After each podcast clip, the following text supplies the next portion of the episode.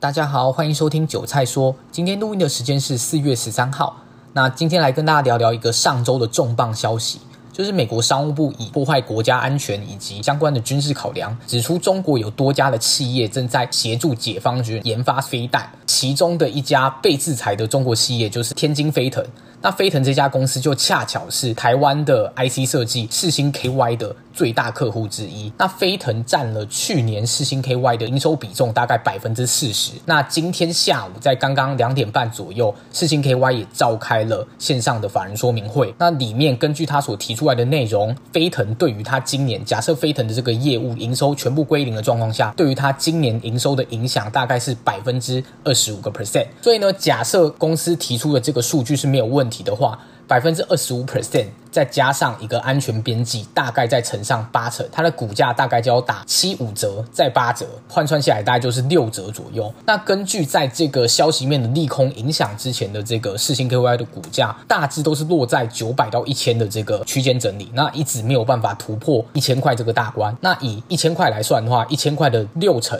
也就是六百块。那四星 KY 也因为这个消息面的影响，已经从上周五到今天为止，连续三根的跳空跌停，而且这三。三根的跳空跌停都是无量的跌停，像上周五只有几百张，昨天只有几十张，今天也只有几百张。所以呢，在明天会是一个相当关键的一个日子，因为呢，第一是世芯 KY 今天恰恰就举办了所谓的。法人说明会，那另外就是在连续三根的无量跌停之后，跌幅是相当的深，连续三天的这个跌幅大概就是跌掉了百分之二十七个 percent。那明天假设又跌停板的话，它就会跌破六百块这个大关，跌破六百块大关的话，就会落到我们刚刚所计算出来的六百块的区间之内。但是我认为明天不一定会直接开在跌停板。虽然大家看到这种在消息面上受到影响的这个股票，它很容易都是所谓的无量的跳空跌停，所以让人会以为说像今天锁了。一万多张吧，全部都锁在跌停，会让别人觉得，呃，可能明天开盘的这个卖压还是非常的重。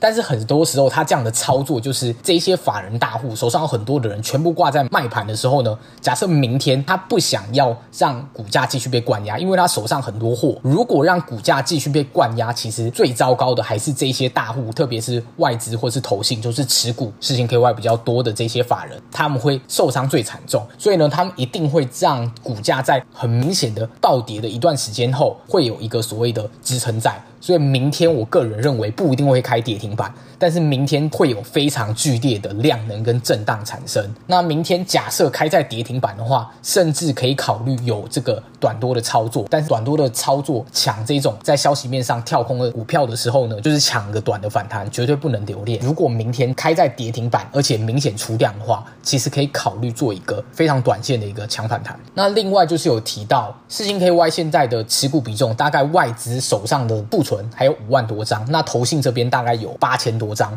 那刚刚就有传出，就是在统一投信以及野村投信这两家投信在四星 KY 的持股比重是比较高的，所以呢，他们受伤相对来说比较惨重。那甚至有投资人因为这样的理由去做所谓的赎回基金，也导致了一些基金经理人因为在没有办法卖出世芯 KY，因为跌停锁死，有流动性的问题，所以也导致他们要卖出可能在该档基金里面的其他档个股，因应投资。人的赎回压力，但是我个人认为，投资人会在投资基金的状况下，对于消息面这么敏感吗？我认为不好说。所以我认为这样的一个消息面的来源，我个人是抱持着怀疑的态度啊。就是通常你投资基金而不是股票的人，代表你平常可能没有什么时间看盘，那你也相信基金经理人的这个操作。那你要在出现这个利空消息之后，马上去申请要赎回开放型的基金，其实你要真的非常积极，而且通常赎回到真正让你完成这个手续，可能还要一两。个工作天，所以我认为这个在消息面上，我觉得有点疑虑啦，会不会是所谓的假消息？那再加上很多的外资，因为这个考量，直接调降了四星 KY 的目标价。那大家也知道，很多时候就是这样，反指标的就是所谓调降的时候就是买点，然后调升的时候就是卖点。当然这不是一定啊，但是我个人认为明天会相当关键，甚至是有这个抢短多的一个可能性。如果根据公司方所说的，影响只有二十五个 percent 的话，那相对来说，如果明天再开的很低，那确实就有一些超跌的味道。假设明天开低，然后有人拉起来要逃命的状况下，当然卖压还是会沉重的，一定会有一些被迫或是受到 margin call 或是散户投资人有融资的部位在里面的话，如果明天开低，只要没有锁死，券商张很有可能直接断头，只要你的这个保证金没有补足。所以呢，明天会有非常大的量能以及波动。那以上就是今天跟大家分享内容。如果喜欢我的节目的话，可以继续追踪我后续的频道哦。